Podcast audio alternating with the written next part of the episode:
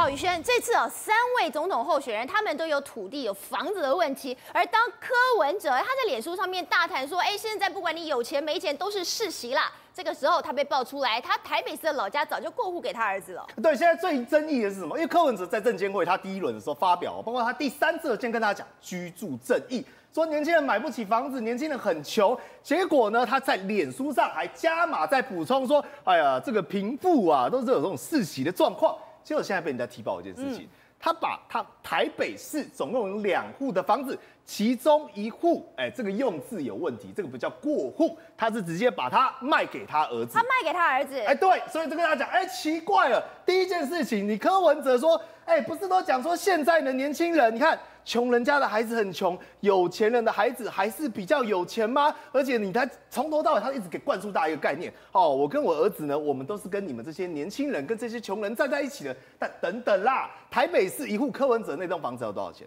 至少好几千万呢、啊。三千万。对呀、啊。哦，那他二十几岁啊？二十几岁。那你怎么会二十几岁的年轻人有能力买三千万的豪宅？人家就想说想唱一首歌，我们不一样嘛。跟你根本就不一样嘛！再来，这时候大家第二个问题出现了，奇怪哦，你明明是买卖，为什么这个这个新闻，然后大家讲好像过户一样，而且老爸爸房子卖给儿子。这件事情怎么听怎么怪？大家问啊，你要你卖多少钱呢？对嘛？因为所以大家现在在重新回去查，柯文哲当初跟大家讲说什么？他说没有，你看他太太陈佩琪，我与先生九十九年底以六千五百万买了现在的房子，当初贷款三千五百万，然后呢还跟公婆借了一千万，嗯，就可怜呢。他在讲一个故事，很紧迫。就可怜秋桃就安的啦，但既然秋桃这么安，那这不对啊！那你儿子的钱哪里来的？还是说你儿子比你会赚钱哦？所以大家现在在争议这件事情的时候，后来发现说不是这样啦。他的这个状况是什么？柯文哲直接讲了，他说：来来来来来，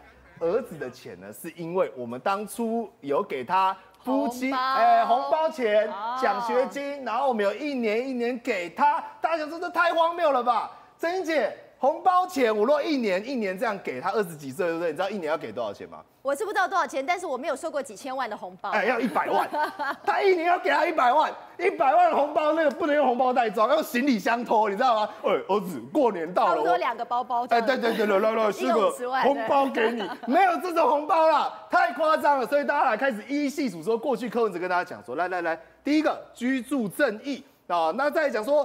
哎，这是他新的政策哦，三多利政策我都背得很清楚，大力盖、大力改、大力补，没有想到是红包大力给哦，有这种状况。那就陈智菡呢，他也出来回应说，没有啦，这个我们柯主席这个冷饭热炒，不要再旧案重提了。但事实上问题很清楚嘛，来各位，柯文哲为什么要用卖的卖给他儿子？为什么？这没道理嘛，对不对？你直接送你儿子就来，来来来，他讲关键就是所谓的税金问题，你仔细看到这张就懂了哦，原来啊，中华民国规定的。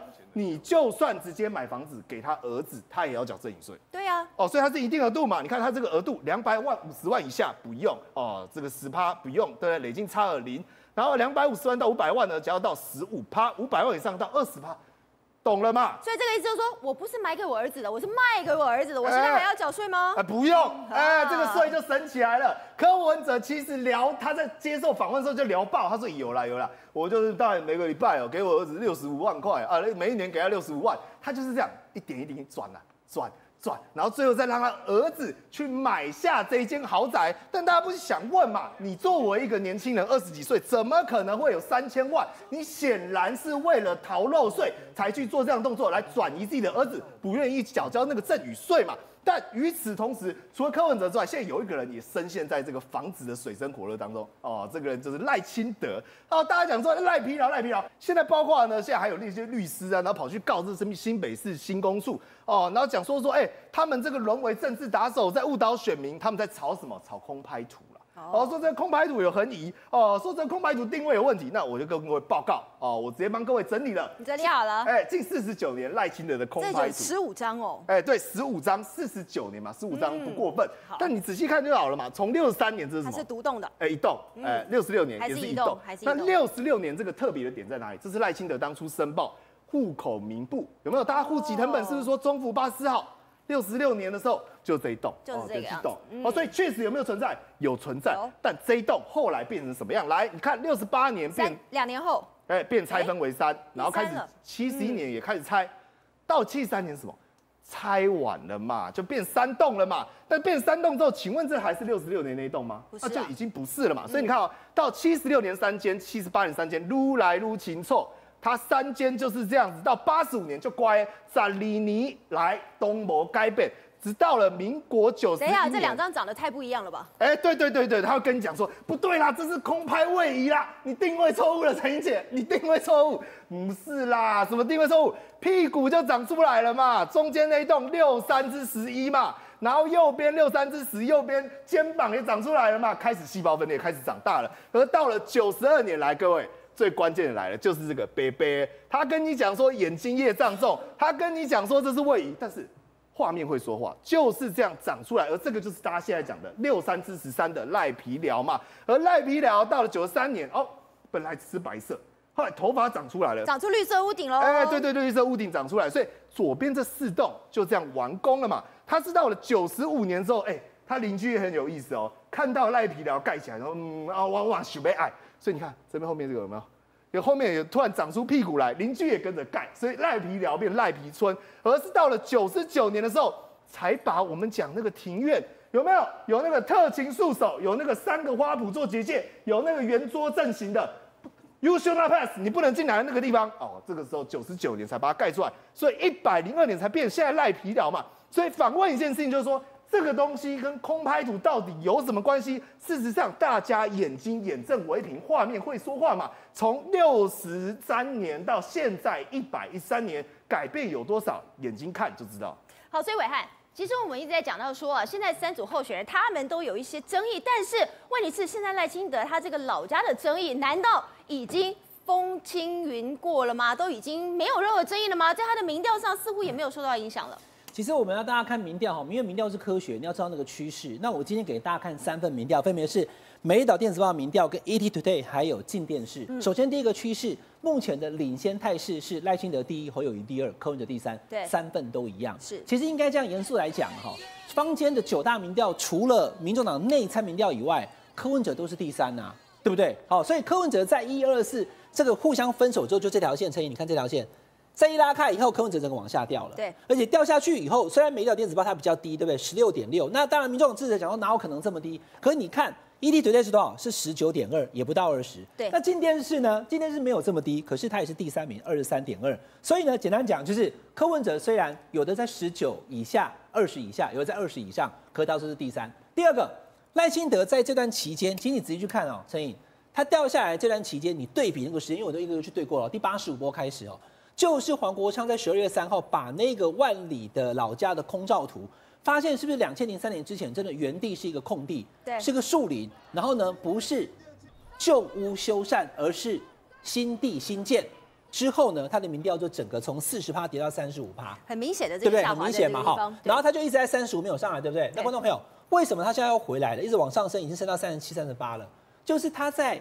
上个礼拜三在政见发表会当中，他宣布说我要将他交付信托之后，对，嗯、他就他他亲口说，他就指伤了，他就上来，对，陈有注意到信口说嘛，所以你看这个是三十八，那一对对说也是三十八，其实基本上非常接近，然后这里呢是三十三，好，所以这三份民调其实基本上趋势我刚跟大家讲是一样的。再来要看的是什么？就是现在目前大家讲说有六成五的民众希望政党轮替，可是回过头来，那你因为蓝白现在已经杀红眼了。哦，国民党跟民众党支持在路上看到可能彼彼此可能还要骂两句的状况之下的时候，你要弃保谁？那个东西形形同相相对的困难。然后呢，现在希望民进党继续做，在美丽岛电子报当中，哈，还有三十五点三啊。那我刚刚讲，现在赖清德民调多少？是三十八点七，他个人的魅力还大于整个党哦。所以这种状况之下的时候，我觉得你的民调是三十五到三十八，可是实际上开出来的话，会有三成民众不投票，通常都会往上走。所以我在这边哈。几乎可以看到赖清德最后开出来的那个得票的比例，大概就是四十二到四十三之间。所以他其实还是会再往上走，三十八还会再加上。对，因为会有三成的民众不投票，我们投票率大概在七、哦、在七成左右而已。所以呢，如果没掉电到来看的话，现在这个情形，然后呢，要所谓的分裂投票，因为彼此已经真的非常的凶了，是吧？弃保很难操作，除非呢，你能够看像这样子一个情形有没有？这是二十九跟十六点六，那十六点六基本上没有赢的几率。那现在状况是这样哈，因为蓝白竞争非常激烈，还剩十七天啊，今天是倒数十七天。如果蓝白的选票无法位移的话，谁都赢不了赖清德。所以看起来以民调来看的话，赖清德是会赢的。最后再看这个哈，这个是镜电视的民调，我给大家看几个点很重要哈。一样的趋势，我刚刚讲了没有？十一月二十四号以后，柯文哲要掉到第三名了。原本你看前面是不是都是他领先侯友谊？对，他其实之前在第二名的。所以我要抢啊！你不能说民调柯文哲领先的侯友谊的时候，这民调很准，所以要用全民调来决定侯科科科配还是科侯配嘛？可是现在民调落后的时候，讲说民调不准，不要看了。民调趋势都是以前都是柯文哲赢的，可是之后就掉下来了。美丽岛、ETtoday 跟精神都是一样。第二个，现在目前在这里，它没有很低哦，二十三点二哦，跟二十六点五，其实差三八。对，嗯、但是你要知道一件事，来，观众朋友，我带大家看细节哈，这是年龄层的分布。那陈怡，你看到年纪轻的、年纪长的，这个是天本里兰，这是民众党。对，年纪轻的谁碾压？当然是民众党，柯文哲碾压有没有？他在这个二十二、十四岁的都都占五成啊，五成四成。好，这个是对民众来讲非常振奋的消息。可是有一个非常大的危机，就是在五十五岁以上，你注意看哦，五十五岁以上的柯文哲支持度不到十趴，九点六、九点三、七点一，还有一点七趴的，只有一趴支持度，这是什么支持度啊？七十岁以上只有一点七趴支持柯文哲。所以他的年纪大的这一部分族群，他是非常落后的，感觉就是平均平均回来了。那大家会问说，这真的假的？民调是这样做吗？这是今天是对不对？大家观众朋友看一下，ETtoday 一样的趋势，过了十一二四号后，柯文哲掉下来，对不对？然后呢，一样的趋势，赖清德、侯友宜、柯文哲一样的趋势。刚刚讲的年纪轻的部分，柯文哲有四十八点二，将近一半的支持度。但是观众朋友，你看六十岁以上，柯文哲多少？三点三趴，所以都在十趴以下。可是五十岁以上的投票率是比较高的，也因为这样的关系，为什么现在柯文哲的民调比较低，看好度比较低，就是因为他没有年长者的选票。好，所以敬平，其实呢，如果我们从上一届这个是县市长的选举来看的话，桃园这个地方是从绿翻成蓝，那么到今年现在在桃园这个立委的选举是有这样情况吗？绿营有告急吗？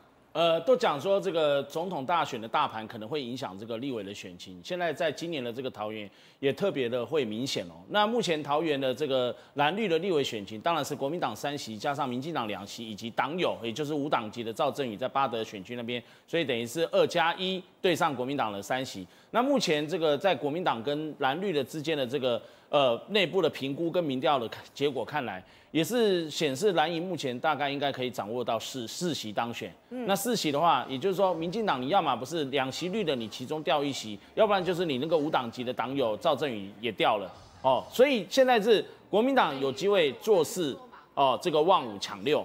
那这样的一个状况，你就可以看得出来。我刚刚说大盘影响，假如总统大选如果是侯侯友宜胜赖清德的话，那这一股。可能势如破竹，让这个桃园的六席区域立委选举可能蓝营全拿，气势就冲上去了，气势就冲上去了。因为为什么呢？因为现在在龟山桃园市第一选区的龟山芦竹跟桃园区的一些部分里头，就郑运鹏跟刘许婷那个选区，两边两个人互有领先，互相互咬，咬得太近了。对，那郑运鹏虽然是这个熟悉空战议题。可是牛煦庭他的年轻学历形象也不错，然后也善打这个空战的这个议题，所以现在打的两边已经这个十分火热，一直互有互互相领先，咬得很凶。而且郑运鹏在去年选举虽然有全桃园市的高知名度，是选市长嘛，可是他在芦竹，包括自己的本命区，他的本命区就在芦竹，芦竹跟这个龟山以及桃园区，他都输给张善政。最近他的议题又主打这个台积电，然后打张善政，恐怕又会让一些选民更。就是会加深两极化的这个状况。那沿海刚好最近因为是这个 SRF 的这个议题啊，让这个黄世杰等于是腹背受敌，所以这是最绿区，黄世杰都跟国民党现在的图全局打到平分秋色，你就知道说现在如果一下一大盘随着它跟动的话，可能一桃杀三四，民进党哪三四，就是黄世杰跟郑云鹏，再加上无党籍的赵正宇。好，我们休息一下，马上回到关键时刻。